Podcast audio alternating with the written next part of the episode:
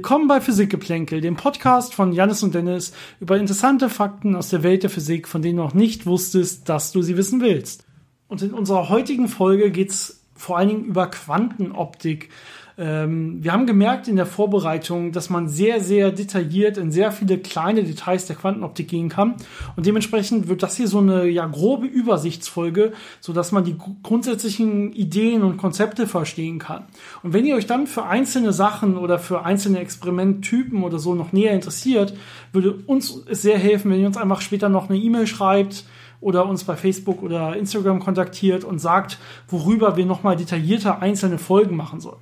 Also als Beispiel, wir werden zum Beispiel ein bisschen näher über Atomfallen reden und über Atominterferometrie und so, aber wir können in dieser Folge, wenn wir alles ansprechen, im Prinzip nicht sehr tief reingehen. Also sagt ruhig nochmal, das hat mir sehr gefallen, da würde ich gerne noch mehr zu haben.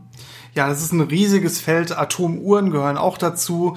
Man kann ganz viele Sachen mit Molekülen machen und mit Vielteilchensystemen und so. Da werden wir so ein bisschen drüber erzählen, aber äh, damit könnte man äh, monatelang Podcast-Folgen füllen, wenn man da wirklich über die äh, interessanten Details sprechen würde. Und da aber wir noch andere Themen ab und zu an soll passieren, ne? handhaben wollen, genau. Bevor wir allerdings jetzt mit der Folge anfangen, ich habe mir gerade noch mal eine Frage geöffnet, die uns über Instagram in dem Fall erreicht hat. Also äh, nochmal ganz kurz für alle Instagram-Account Physikgeplänkel, Facebook Physik-Geplänkel und unsere E-Mail-Adresse wie immer physikgeplänkel at gmail.com.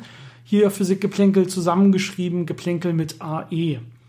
Die Frage, die uns erreicht hat von Roberto, vielen Dank für die Frage, ist auch nicht das erste Mal, also schon ein sehr bekannter Zuhörer von uns an der Stelle ähm, sagt, äh, es schließt ein bisschen an in unsere letzte Folge, die über das Vakuum ging. Und da haben wir erzählt von so ähm, Teilchenpaaren, Teilchen-Antiteilchenpaaren, die sich spontan im Vakuum bilden können.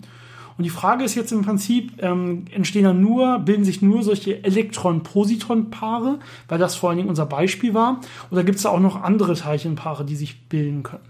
Ja, und die Antwort darauf ist, es können sich alle möglichen Teilchenpaare bilden, aber am äh, häufigsten kommt das Elektron-Positron-Paar vor, weil es am leichtesten ist. Das heißt, äh, je nachdem, äh, wie viel Energie gerade in diesen Fluktuationen steckt, kann man natürlich auch schwerere Teilchen bilden, aber meistens ist es natürlich äh, so, dass eher weniger Energie da drin steckt, also jedenfalls statistisch gesehen, und deswegen eher die leichten Teilchen dann entstehen. Aber im Prinzip kann da alles in beliebiger Größe entstehen. Im Prinzip alles, was auch ein entsprechendes Antiteilchen besitzt, sodass sich dann immer so ein Teilchen-Antiteilchen-Paar bilden kann, was im Prinzip dann wieder als Gesamtsumme mehr oder weniger sich vernichten kann, damit es nie stattgefunden hat, quasi. Das sind ja nur virtuelle Teilchenpaare, die sich an der Stelle bilden.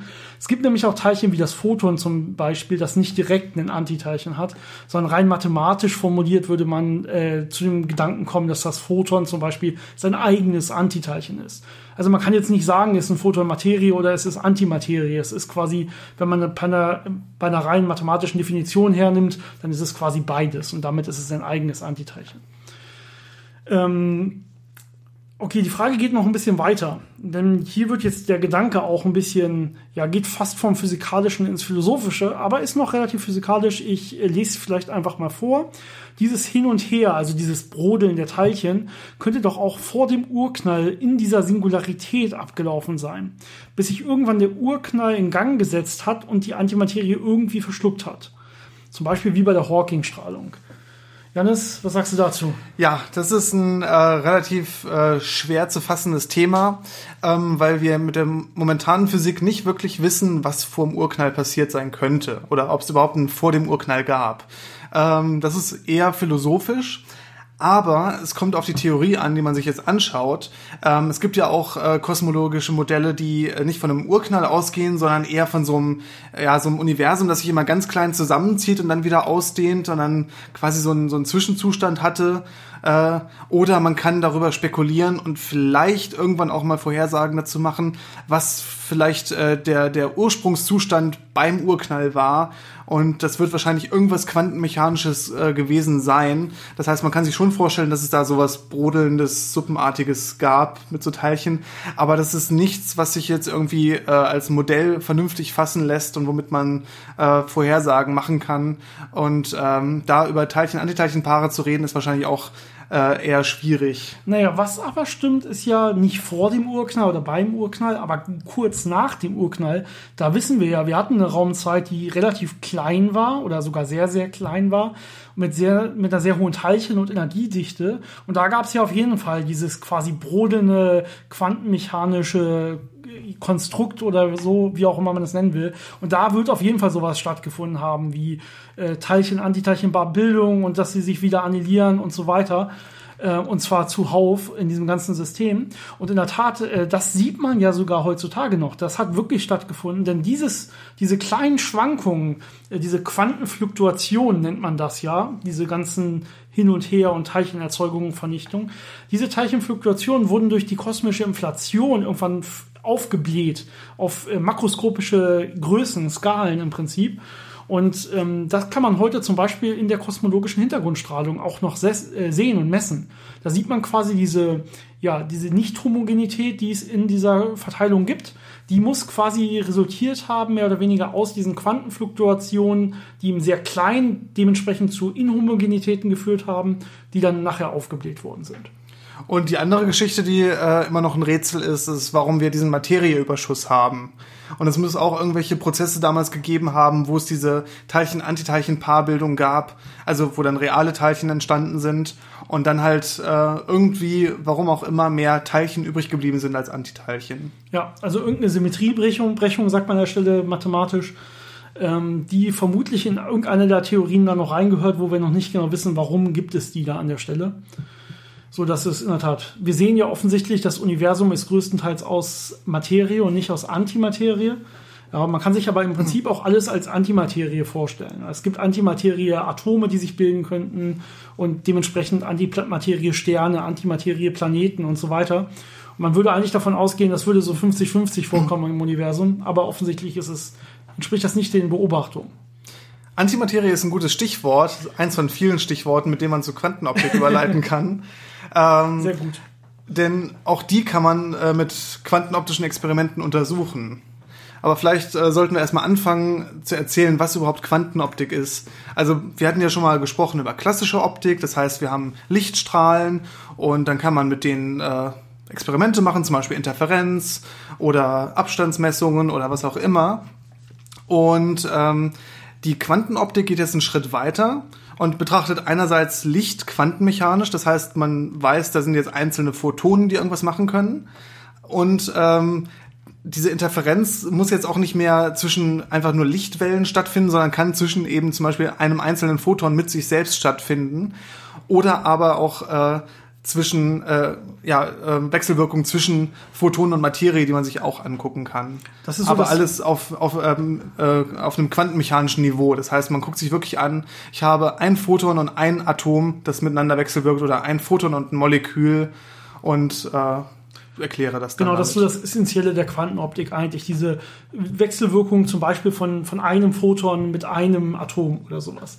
Also wirklich diese Licht-Materie-Wechselwirkung, äh, im quantenmechanischen Bereich. In der klassischen Optik hat man eher so einen, so einen Festkörperspiegel und man schickt da jetzt so einen dicken Lichtstrahl drauf und sieht, okay, das wird reflektiert. Und das ist sehr makroskopisch. Und ja, in der, in der Quantenoptik hat man jetzt ein Atom, das irgendwo ist. Man schickt Licht drauf und dann sieht man, dass das Licht daran gestreut wird. Und das hat dann teilweise spezielle Eigenschaften. Genau, und es kommen natürlich auch wie immer sehr skurrile quantenmechanische Effekte zum Tragen, die man erstmal klassisch so nicht erwarten äh, würde. Denn wir hatten ja schon ein bisschen was über Quantenmechanik erzählt. Ähm, äh, da haben auf einmal zum Beispiel diese Atome, kann man ja auf einmal auch als Wellenfunktionen darstellen, die in Wirklichkeit nur eine Aufenthaltswahrscheinlichkeit haben, aber man weiß gar nicht genau oder sie sind quasi nicht genau an einem Ort, sondern der Ort ist halt ein bisschen verschmiert.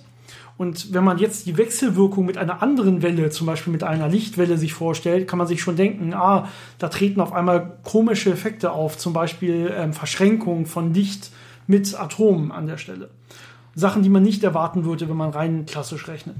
Ein anderer Bereich ist dann auch nochmal ähm, so Vielteilchensysteme, aber Vielteilchen ist jetzt hier ein bisschen übertrieben. Also so Größenordnung äh, 100.000 paar Millionen Teilchen, äh, die dann aber auch äh, quantenmechanische Zustände einnehmen. Zum Beispiel hatten wir schon mal erwähnt, Bose-Einstein-Kondensate ist eins von vielen interessanten Themen, die man auch in der Quantenoptik sich anschaut, ähm, die man dann eben mit Hilfe auch von, von äh, Lasern und von Photonen damit erzeugen kann und kontrollieren kann und anregen kann und damit eben auch äh, vermessen kann.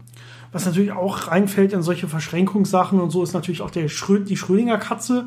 Da hatten wir schon mal eine eigene Folge drüber, in der du, glaube ich, gefehlt hast. Die da habe ich gefehlt, ja. Eine kurze Folge, die ich allein gemacht habe. Dementsprechend werden wir da, werde ich es nur einmal jetzt erwähnen und ich glaube, wir werden heute da nicht länger drüber reden. Ähm, wir haben genug zu tun.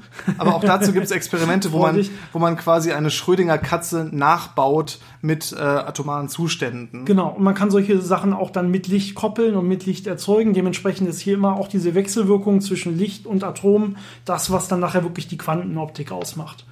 Und ihr seht jetzt schon, wir haben nur ganz, ganz wenige Beispiele genannt und es ist so eine große Vielfalt. Ähm, und es ist ein, ein, physikalisches Gebiet, das wirklich am explodieren ist. Das ähm, theoretisch wurde es schon äh, in den, ich glaube, 50er, 60er Jahren angefangen. Äh, Quantenmechanik wurde ja in den 30ern entwickelt. Ähm, und dann konnte man sich irgendwann überlegen, okay, ich habe jetzt diese Quantenmechanik und ich habe meine Atomtheorie äh, also die Elektronen, wie die sich äh, um so ein Atom bewegen und welche Energieniveaus die haben. Und das kann ich jetzt ja mal alles äh, ein bisschen koppeln mit äh, Licht, Quantenelektrodynamik, was dann auch irgendwann entwickelt wurde. Und dann kam man halt zu diesen ganzen interessanten Effekten.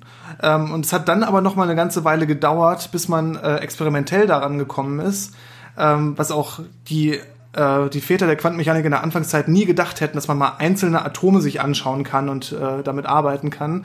Ähm, wesentlich dazu war natürlich Laserentwicklung. Genau, und nachher kann man diese Laser nämlich jetzt nehmen, um einzelne Atome sich überhaupt anzuschauen. Das ist gar nicht so einfach. Wenn ich irgendwie, selbst wenn ich einen Gas habe oder so, ähm, dann kommen da immer gleich äh, zig Millionen von Atomen quasi gleichzeitig vor. Und die Frage ist jetzt, wie kann ich überhaupt ein Atom oder ein paar Atome trennen, isolieren und dann wirklich isol isoliert damit Experimente machen, damit interagieren und mir wirklich Zustandsübergänge anschauen und so weiter. Und da hilft uns halt vor allen Dingen diese ähm, Laserkühlung mit der man jetzt einzelne Atome wirklich in den energetischen Grundzustand runterkühlen kann und auch konzentriert an einem Ort halten kann und dann anfangen kann mit ganz vielen Sachen, die danach quasi kommen, Atomuhren, Atominterferometer, all diese Sachen, da braucht man quasi erstmal überhaupt die Chance, dass man einzelne Atome untersuchen kann. Ja, das wurde in den späten 80er, frühen 90er Jahren entwickelt und äh, gab dann auch Mitte der 90er den Nobelpreis für das erste Bose-Einstein-Kondensat, was man eben mit Hilfe dieser Laserkühlung ähm, erzeugt hat. Und ich glaube, als Überblick ist es, glaube ich, ganz gut, wenn wir jetzt so ein bisschen über Laserkühlung äh, reden, auf jeden Fall die, die grundlegenden Prinzipien davon erklären, weil das halt ein sehr zentrales Thema in der Quantenoptik ist und bei vielen Experimenten wirklich die Voraussetzung. Ja, erstmal das, das ganz grundlegende Prinzip, ohne dass man jetzt de detailliert auf irgendwelche, ja, es gibt, es, man kann im Prinzip bei solchen Themen sehr, sehr tief reingehen und es gibt immer noch Sachen, die man in Wirklichkeit beachten muss und so. Aber erstmal ganz grundlegend haben wir ja irgendwie einen, unseren Teilchen Gas zum Beispiel. Also der Anfangszustand ist zum Beispiel, dass wir uns ein kleines Vakuum in der Kammer herstellen oder so. Also wir haben eine kleine Vakuumkammer, das heißt, wir pumpen Luft raus, so gut es geht ähm, haben dann irgendwie unsere 10 hoch minus 12 Millibar oder sowas. Das wäre schon ultra Hochvakuum. Das heißt, da sind nicht mehr so viele störende Teilchen drin. Haben wir in der letzten Folge gelernt. Genau, die letzte Vakuumfolge. Da könnt ihr noch, wie man das ungefähr hinbekommen könnte. Was man jetzt machen kann, ist, man kann zum Beispiel ähm, so ein, ähm, ein Gas da reinlassen. Also man nimmt zum Beispiel irgendwie ein Rubidiumgas oder sowas äh, und lässt das jetzt in diese Vakuumkammer rein. Jetzt hat man das Problem, natürlich wird sich das einfach thermodynamisch ausbreiten. Das heißt, es wird sich halbwegs homogen verteilen über die ganze Kammer und das wird jetzt auch noch mehr oder weniger die Temperatur haben, die es hatte, mit der es da reingeströmt ist. Und damit, damit, äh, da man diese Sachen meist erhitzt, damit man die überhaupt als so ein bisschen da, da quasi rein diffundieren kann, sind die da, haben die relativ hohe kinetische Energien und damit bewegen die sich auch noch relativ viel. Was man jetzt machen kann, ist, man kann einen Laserstrahl reinstrahlen und wir können uns das jetzt ja vielleicht mal vorstellen, wenn ich nur ein Atom habe. Also sagen wir, ich habe jetzt ein Atom und dieser Laserstrahl äh, trifft jetzt genau dieses Atom. Jetzt kann ich die Frequenz des Laserstrahls im Prinzip so wählen, dass ich dieses Atom anregen kann. Das heißt, dieses, diese, dieses Photon, dieses, dieses ja, Lichtteilchen im Prinzip komplett absorbiert werden kann von meinem Atom. Und was ähm, dann ist es im Prinzip in einem angeregten Zustand. Und was es jetzt machen kann oder auf jeden Fall machen wird, ist irgendwann spontan, das heißt zeitlich nicht exakt vor, vorherbestimmbar, sondern es ist ein rein statistischer Prozess, wird es jetzt dieses Teilchen wieder abgeben. Und im Prinzip gibt es keine direkte Korrelation mehr zwischen Impuls des aufgenommenen Teilchens und Impuls des abgegebenen Teilchens. Das heißt, ähm, unser äh, Photon, was absorbiert wird, kommt immer aus derselben Richtung, nämlich aus der Richtung, wo wir unseren Laser hingestellt haben, mit dem wir auf das Atom schießen. Diese spontane Emission des Teilchens, die dann später stattfindet und das Teilchen dann wieder in seinen Grundzustand bringt, die ist aber rein, ja, auch wieder statistisch verteilt in alle Raumrichtungen. Also kann quasi in alle Richtungen abgesendet werden, wird mal in die eine abgesendet, mal in die andere. Und im Prinzip bleibt nachher ein resultierender Impuls. Na, wir schießen ja quasi von der einen Seite auf das Atom und damit bremsen wir das quasi in diese Richtung ab. Und äh, gerade am Anfang ist es so ein bisschen kontraintuitiv, wenn man sich vorstellt, man kühlt etwas mit einem Laser herunter.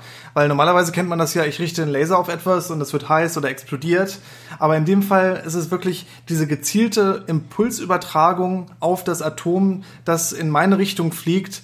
Äh, und dann dafür sorgt, dass dieses Atom eben abgebremst wird. Genau, der eine Trick ist natürlich jetzt dabei, dass wir nicht nur aus einer Richtung einfach mit einem Laser drauf schießen können, denn hier würden wir wirklich äh, immer nur in eine Richtung den Impuls übertragen und das Ganze in diese Richtung irgendwann auch beschleunigen.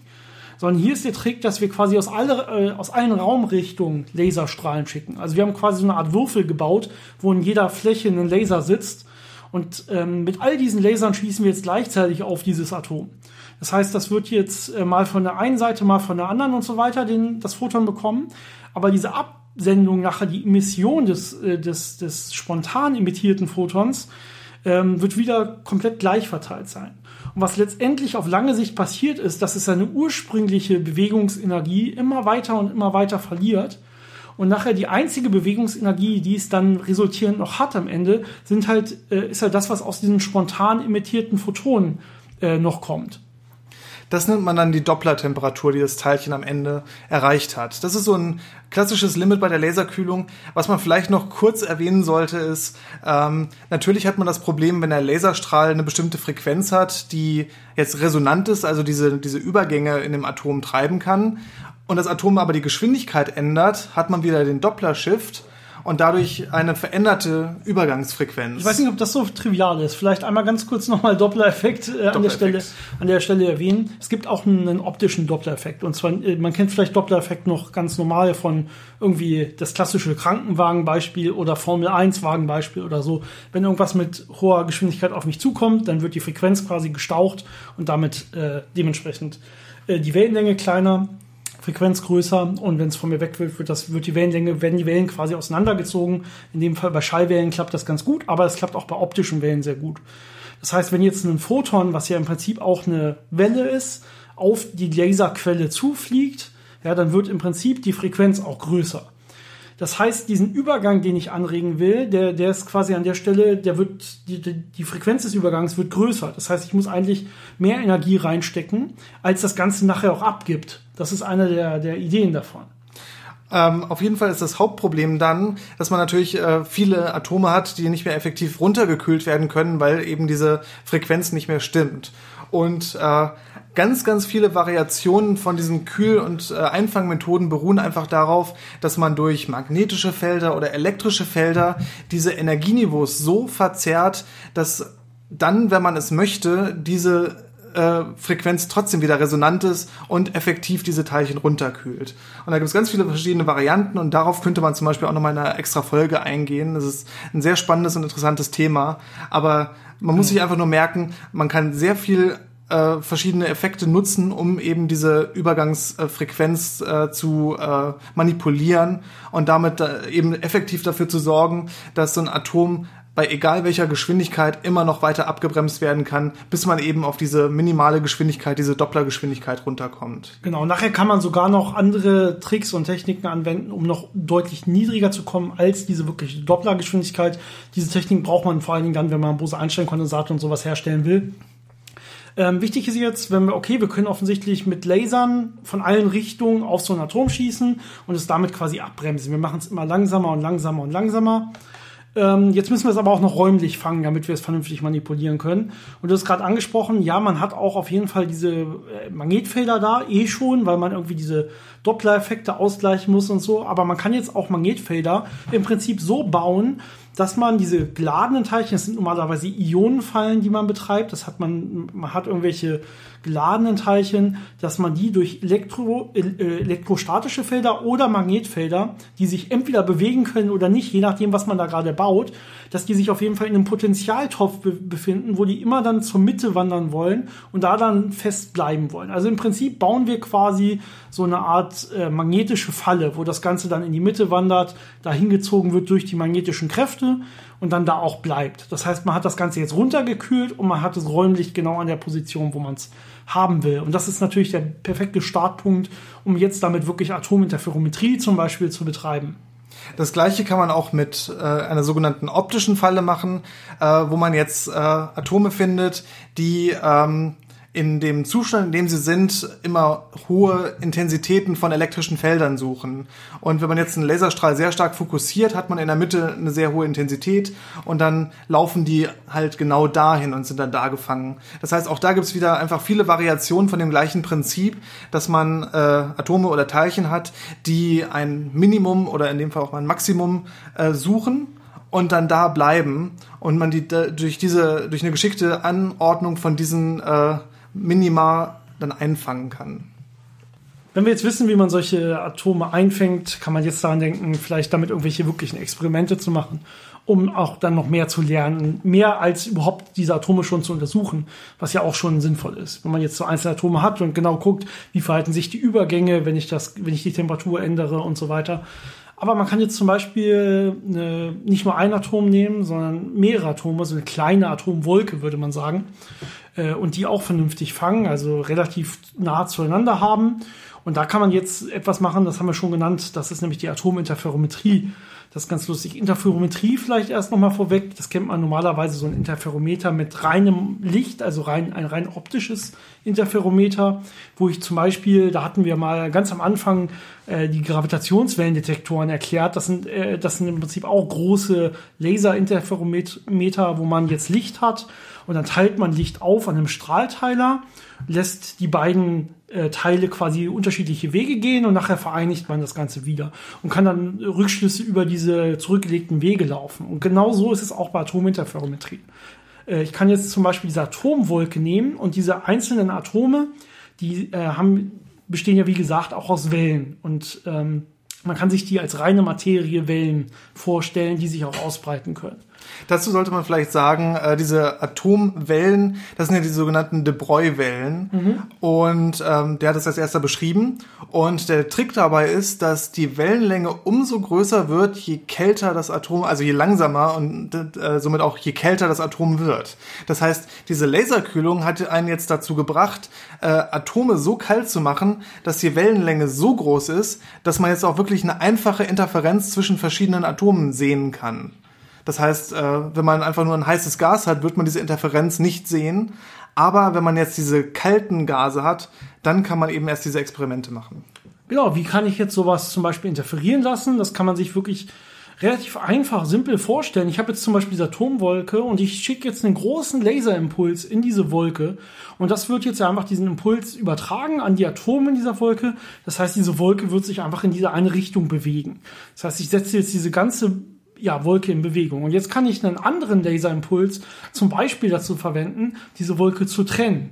Indem ich ja einfach von der anderen Seite mehr oder weniger oder von der ja, senkrecht dazu Seite das Ganze nochmal beschieße, dann trennt sich diese Wolke in zwei Teile, einfach mehr oder weniger ähm, driftet jetzt langsam auseinander. Das heißt, diese Materiewellen haben jetzt das gemacht, was früher bei dem Licht quasi dieser Strahlteiler gemacht hat, sind also jetzt in zwei verschiedene Wege aufgeteilt, wobei natürlich hier jetzt auch gilt für eine Interferenz, dass hier solche Effekte auftreten können, wie ähm, ein Atom kann in Wirklichkeit beide Wege gleichzeitig nehmen und solche Effekte. Und ähm, sonst, ja, das ist also interferenzfähig, genau wie das bei Licht auch der Fall wäre.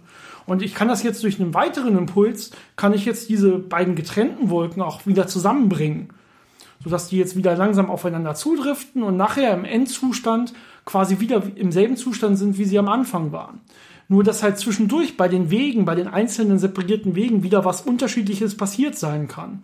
Und das messe ich jetzt durch die äh, Interferenz dieser Atommateriewellen am Ende des Interferometers. Und ein Einfluss kann zum Beispiel äh, unterschiedliche Gravitationen gewesen sein, die diese Wolken auf ihrem Weg erfahren haben. Das heißt, wenn man jetzt äh, die vertikal voneinander äh, weglaufen lässt und dann wieder zusammenführt, wird äh, der Teil der Atomwolke, der oben lang gelaufen ist, äh, ein etwas anderes Gravitationspotenzial gesehen haben als der Teil, der unten lang gelaufen ist. Und damit kann man Rückschlüsse zum Beispiel auf das Gravitationsfeld oder fundamentaler auf die Gravitationskonstante ziehen. Äh, andere Möglichkeit ist, äh, man kann sehr empfindliche Rotationssensoren, also Rotationsbeschleunigungssensoren bauen, indem man die äh, horizontal zwei unterschiedliche Wege laufen lässt und dann wieder zusammenführt. Und je nachdem, ob sich das Experiment in der Zeit gedreht hat, äh, konnten die auf der einen Seite ein bisschen schneller laufen als die auf der anderen Seite und dementsprechend sieht man dann äh, einen Interferenzunterschied. Und man muss jetzt nicht unbedingt das Experiment drehen, sondern man kann es einfach auf die Erde setzen und die Erde dreht sich ja und man kann damit zum Beispiel auch die Erdrotation messen. Und die Erde dreht sich und ist eine Kugel. Ich bin ja, gewagte These.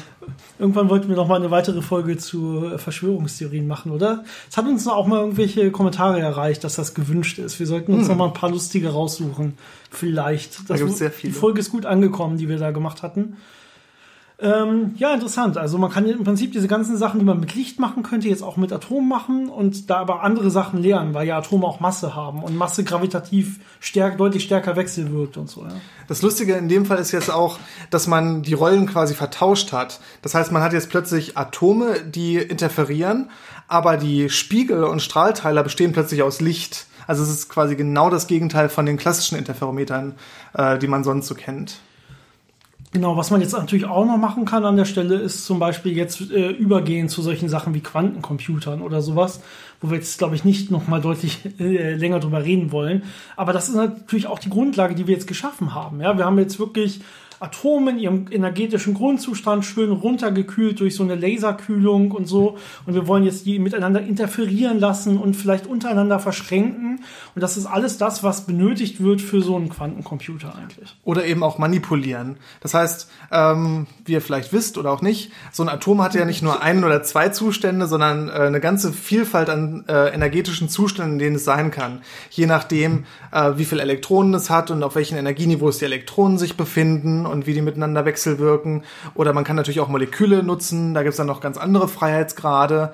Und äh, wenn man die jetzt in einem kontrollierten Zustand äh, gefangen hat, kann man natürlich jetzt auch mit entsprechenden Lasern die von einem Zustand in den anderen bringen und da äh, unterschiedlichste Effekte ausnutzen. Und äh, auch da gibt es wieder eine ganz große Vielfalt an Experimenten, die man machen kann. Zum Beispiel kann man so eine Atomwolke nehmen und so präparieren, dass wenn da Licht durchgeht, plötzlich die Lichtgeschwindigkeit bei ein paar Millimetern pro Sekunde liegt. Da hatten wir, glaube ich, in der einen Folge über äh, schneller als Licht drüber geredet. Das heißt, das ist auch so ein typischer Effekt, der in der Quantenoptik vorkommt. Oder man kann äh, so eine Wolke äh, je nachdem, wie man mit einem Laser drauf scheint, äh, transparent oder komplett äh, dicht für Licht machen. Das heißt, entweder kommt da Licht durch oder nicht und das kann ich ganz schnell schalten. Das sind auch solche quantenmechanischen Effekte, die man da drin hat. Und so weiter und so weiter. Ja, wie gesagt, schreibt uns am besten nochmal, wenn wir da wirklich auf ein Thema nochmal einzeln detailliert eingehen sollen in einer eigenen Folge. Das würde uns sehr freuen. Uns macht das Thema auf jeden Fall sehr viel Spaß. Ähm, sind uns aber nicht ganz sicher, weil das Thema so vielfältig ist, dass wir im Prinzip äh, zwei, drei Jahre füllen können, einfach nur über Quantenoptik zu reden an der Stelle. Könnte eine Folge machen über Bose-Einstein-Kondensate, über Laserkühlung, über Atominterferometrie, über Vielteilchensysteme, über Moleküle, über Atome. Äh, Atom, und ich habe noch nicht mal angefangen. Ne? Ja, Atomfallen, Atomfallen. Äh, oder Ionenfallen, Ionenfallen Atominterferometer. Verschränkung nochmal selber von Atomen mit Licht zum Beispiel oder von Atomen mit Atomen. Genau. Squeezing, also gequetschtes Licht oder gequetschte Zustände von Teilchen oder oder oder. Und das ist vielleicht noch mal eine Sache, die wir jetzt am Ende der Folge noch mal ansprechen können. Das sind diese komischen statistischen Effekte, die sich auftun, wenn man auf einmal nur ja einzelne Photonen quasi betrachtet und nicht einen Haufen Photonen. Wie, wie, wie gewöhnlich normalerweise. Genau, wenn man sich hier so einen Lichtstrahl anguckt, dann wissen wir, der besteht aus Photonen. Das heißt, man hat eine endliche Anzahl von Photonen. Und wenn ich jetzt äh, irgendwie einen Fotodetektor oder sowas dahinstelle und äh, Photonen jetzt messe, dann werde ich natürlich zufällig mal hier ein Photon messen, mal da ein Photon messen, weil die eine gewisse Wahrscheinlichkeit haben, zu irgendeinem Zeitpunkt irgendwo anzukommen. Und ähm, jetzt gibt's aber verschiedene Arten von Lichtstrahlen, wenn man das quantenmechanisch betrachtet. Ähm, nämlich kann es natürlich sein, dass die jetzt nicht ganz zufällig ankommen, sondern dass sie gleichmäßiger ankommen. Das heißt, ich habe ein Photon und eine Millisekunde später wieder ein Photon und eine Millisekunde später wieder ein Photon. Das nennt man dann so das Anti-Bunching. Das heißt, das ist äh, auseinandergezogen. Die kommen nicht als Klumpen, sondern sehr gleichmäßig. Man kann sich das ein bisschen vielleicht äh, vorstellen, wie so Re Regen, der irgendwo drauf trifft, wenn man sich so ein bisschen hört. Und normalerweise wäre das ja so eine rein statistische Verteilung. Also Re der Regen prasselt so hier und da mal, kommt was an. Man weiß aber nie genau, wann was ankommt oder wann nichts ankommt. Das ist so quasi ein inkohärenter Zustand, äh, wo äh, es keine Beziehungen der einzelnen Photonen untereinander gibt, beziehungsweise in dem Bild der Regentropfen untereinander, sondern einfach einfach nur so eine rein statistische Verteilung. Wie wahrscheinlich ist es, dass jetzt genau so ein Regentropfen drauf trifft? Und ähm, das, was jetzt halt passieren kann, wenn man runtergeht zu wenigen Photonen und zu Quellen, die vor allen Dingen auch nur wenige Photonen auf einmal aussenden und so, ist, dass diese Photonen untereinander eine gewisse Beziehung haben können, eine gewisse Korrelation haben können. Und dieses Photon-Anti-Bunching, was du eben beschrieben hast, würde halt genau bedeuten, dass zwischen dem einen Regentropfen und dem nächsten immer eine relativ große, eine, eine, statistisch größere Zeit wäre, als man das erstmal erwarten würde. Das heißt, der Regen wäre nicht mehr so ein Geprassel, sondern ein sehr gleichmäßiges Tak, Tak, Tak, Tak, Tak. Genau. Natürlich gibt's dann auch das andere Beispiel, dass man äh, immer so, ja, so, so, so Schwelle an Regen bekommt, also immer so, so, so, so einen halben Wassereimer auf einmal und dann erstmal nicht, sondern wieder so ein Wassereimer. Das nennt man dann Bunching. Ähm, das heißt, es kommt ich weiß, wenn ich ein Photon messe, da wird gleich auf jeden Fall noch äh, ein, zwei, drei oder viele mehr kommen. Genau, wenn ich eins messe, ist die Wahrscheinlichkeit, direkt danach nächstes zu messen, auf einmal sehr, sehr, sehr hoch. Und wenn ich keins gemessen habe, ist die Wahrscheinlichkeit, dass danach wieder keins kommt, auch deutlich größer als im statistischen Mittel quasi. Das sind so Korrelationen, die man dann aus diesen Effekten bekommt, je nachdem, wie man so wirklich einzelne Photonen überhaupt erzeugt. Ähm, als wenn man diese Effekte hat man normalerweise weniger, wenn man wirklich große, zum Beispiel irgendwie thermische Quellen hat oder eine, eine, Glühbirne zum Beispiel und ich das gesamte Licht so einer Glühbirne mir anschaue oder so, dann kriege ich diese Effekte nicht. Aber wenn ich mir jetzt quasi einzelne Übergänge in so einem Atom angucke und da werden jetzt ähm, durch spontane Emissionen zum Beispiel Photonen ausgesendet oder so, dann kann es passieren, dass ich zwischen diesen einzelnen Übergängen dann solche Korrelationen bekomme. Und auch da gibt es in der Quantenoptik viele Möglichkeiten, das zu nutzen, genau. um bestimmte Effekte zu erzeugen oder auch äh, ja, ähm, Interferometer zum Beispiel sensitiver zu machen. Ich weiß nicht, ob wir das damals erwähnt hatten, aber das sind so die kleinen Tricks, die man damit spielen kann, mit diesen Erkenntnissen. Ähm, welches Stichwort wir auch noch vergessen hatten, worauf wir jetzt nicht eingehen würden, aber was man noch machen kann, ist äh, Quantenkryptographie. oh, das nee, heißt, da gehen wir wirklich nicht näher. Verschlüsselung und, und Informationsübertragung, die abhörsicher ist mit Hilfe von äh, diesen quantenmechanischen Effekten. Ja, da gibt es dieses berühmte No-Cloning-Theorem, dass man genau. Quantenzustände nicht einfach klonen kann, ohne dass man den ursprünglichen Zustand stört. Deswegen kann keiner mehr einfach mittendrin sowas abhören quasi. Das würde am anderen Ende sofort bemerkt werden. Da gibt's äh, interessante Ideen, die man dann auch wirklich jetzt natürlich äh, dann einsetzen kann. Ich meine, das Militär ist sehr daran interessiert, abhörsichere Leitungen und so zu bauen. Da wird viel dran geforscht. Äh, wenn wir darüber eine Folge machen, schreibt uns auf jeden Fall auch gerne. Das wäre in der Tat ein Thema, was darüber dazu geeignet wäre. Ja, ich hoffe, wir konnten euch so ein bisschen so einen Überblick über das Thema geben, dass ihr eine Idee habt, was ist eigentlich Quantenoptik und was gehört da alles dazu und dass wir euch so ein bisschen die grundlegenden Prinzipien, also diese ne, Lichtwechselwirkung äh, äh zwischen Licht und Materie und wie man das dann äh, beeinflussen und nutzen kann, dass ihr das so ein bisschen verstanden habt und alles andere wären jetzt dann nochmal äh, Details, äh, wo wir gerne drauf eingehen können in weiteren Folgen, wenn ihr uns dann sagt, was euch da am meisten interessiert. Genau, dann bleibt uns, glaube ich, nichts anderes mehr übrig, als das Ganze langsam zu beenden und wie immer noch eine schöne Woche zu wünschen. Es geht langsam näher auf Weihnachten zu. Wir haben schon angekündigt, es wird eine kurze Weihnachtsunterbrechung auf jeden Fall geben. Äh, aber auch jetzt noch nicht. Also ist ja noch ein Monat hin bis Weihnachten. Dementsprechend oh. sehen wir uns erstmal nächste Woche wieder. Ich hoffe Sonntag, äh, aber spätestens bis Dienstag kriegen wir es dann auf jeden Fall hin. Ja. Aber ich glaube, momentan ist der Plan, dass wir uns exakt nächsten Sonntag auch treffen und dementsprechend äh, vielleicht genau dann auch die Folge hochladen, nachdem wir sie gedreht haben. Ja, bis dahin, schöne Woche. Bis dann.